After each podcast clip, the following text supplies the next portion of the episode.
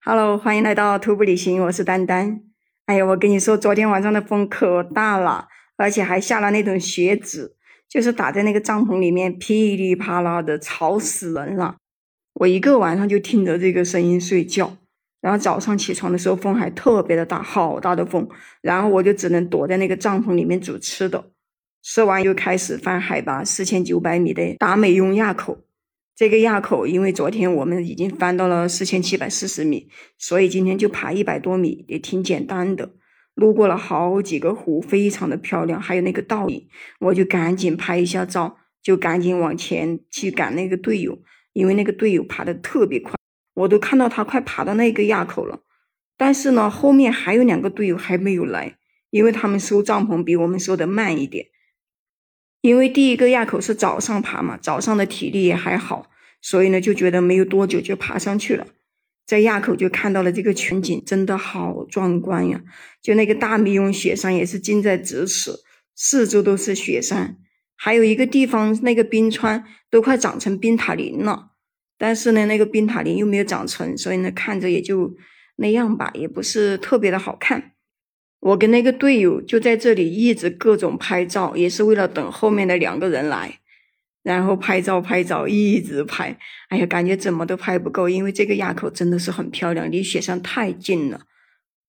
而且再往回头看，我们昨天住的那个湖的时候，它下面就像宝石一样的蓝，太阳的阴影也过去了，那个湖真的特别特别的漂亮。我们在上面拍了一会儿照以后。后面两个队友就上来了，他们用那个无人飞机又拍照了一会儿。他们在那里拍照的时候，我跟另一个小伙伴就先走掉了，因为我们要先下到海拔四千七百米，然后又再往上爬到四千八百七十六米。啊，这一个垭口就比较难了，因为往下走又往上爬嘛。本来以为也挺简单的，就一百多米是吧？结果我们走在那个轨迹上的时候。那个路啊就被一个小塌方给断掉了，就全部是那个碎石那种滑坡，我们就过不去。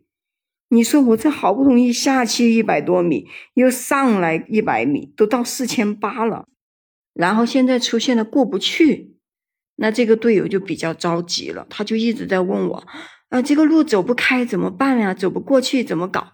这个往下走又是悬崖，又下不去，那就只能往回退。就是走原路返回，然后再走底下那个湖的地方是有一条路的，从那底下过。哇！我当时就特别郁闷，这爬上来一百米，又下去一百米，等一下还要上来一百米，这也太折腾了。但是他一直在着急，那我就只能说，那就下去就下去吧，等一下再上来呗。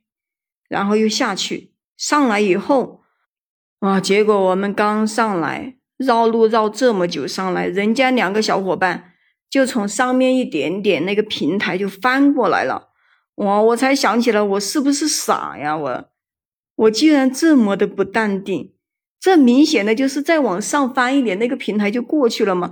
为什么被一个小塌方搞得那么着急，然后就往下走了呢？所以人在这个特别着急的时候。特别是有人在你的耳边叽叽喳喳叫个不停的时候，你就会不淡定，就会失去理智。我在这个时候就告诫自己，以后我一定要淡定，一定要冷静，仔细的观察这个地形，我再走，要不然每次都被别人误导，这个东西也很烦人的。等我们几个人汇合以后，他们就在那里休息，就在那里说这个那个的事情，说我们翻不过来，哎，我就先走掉了。我在前面就一直在跟他们指路，走到一个石头上啊，或者说一个小山头、山脊上面，我就会吼一声，叫他们往我的方向来，因为我害怕他们走错了那个垭口。我看了一下轨迹，可能他们会往左边走，结果我真的就猜到了，因为我走到一个小山谷里面去了，他们没看见我，所以他们真的就往左边那个垭口走去了。走不过去以后，就是他们爬了很高。才看到我在右边对面的垭口，我的天呐！我吼了两声以后，我说怎么会走到那里去了？然后他们就往我的方向走过来了。这个四千八百七十米的这个垭口非常的陡，因为原本有的一条小路被雪给覆盖了，然后别人又开了一条新的小路出来，那就证明这个路不宽，对不对？新开的路嘛，也就是人家随便走出来的。哇，我一个人走在上面，真的是胆战心惊啊！我特别害怕这里会发生什么滑坡之类的，那我就滑下去了。还好的是，我安全到了垭口上面。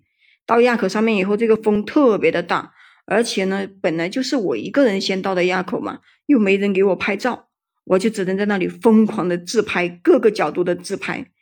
哈，等我拍完以后，跑到一个玛尼堆的后面，发现这里也不冷啊，也没风啊，我就不怕我自己失温。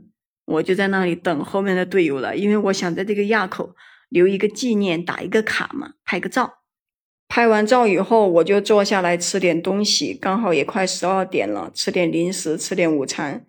我就想着等到他们上来了，也在这里吃东西吧。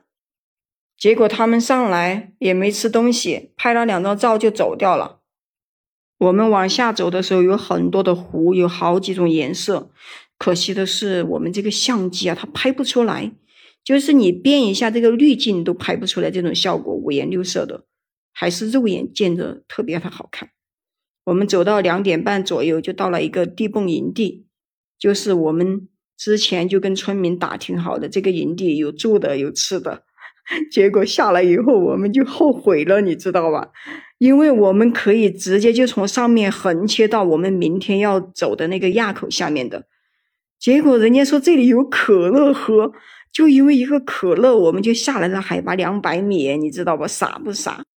结果吧，走到这个村里面喝个毛线啊，什么都没得喝，我们又没有现金，然后人家呢沟通也沟通不清楚，就是问什么人家都说的是藏语，我们就听不懂，而且这个村子里面也没有信号，又微信又不能付钱。但是呢，有一个小伙伴就搞笑了哈，他就从他的包里面掏呀掏呀，掏出来七八个硬币，以为可以买一瓶可乐喝了吧，大家分着一起喝一点。结果人家来一个不要硬币，我的天呐，把我给笑死了，你知道吗？就感觉是有钱没有地方花。最后这么大的一个村子，就没有一个平整的地方可以打帐篷，全是石头。要么就是那种有斜度的坡，然后我们就去问村民家：“你们家一个房子要多少钱呢？”人家说一个房子要两百块钱。哇！打开那个房子，你一看，就是一个木板搭的，什么都没有，里面真的是，唉，太差劲了，说不上来那种。真的是你一去睡就是睡在地板上，结果还要两百块钱一间房。这可比外面普通的宾馆还要贵呀，两百块钱，我们肯定就不住了哟，因为我们自己有帐篷嘛，我们随便找个地方搭一下不就好了嘛。所以最后就找了一个木房子的旁边，找了一个小角落，我就把我自己的帐篷给搭好了。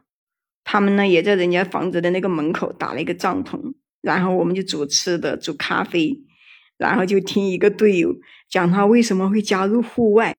说是因为他以前啊总是感冒，一感冒就要打吊针，还要折腾特别的久，花钱吧人还受罪，而且那个时候他还喜欢打牌，总是输很多的钱，他就觉得他是把钱啊都给别人花去了，所以呢就想起来要运动要爬山，就无意之间也就接触了户外登山，然后就开始了登山之路，一去不复返，就一直坚持到现在。他呢也已经五十多岁了，其实我觉得坚持的挺好的，而且呢，他也是我们福州的。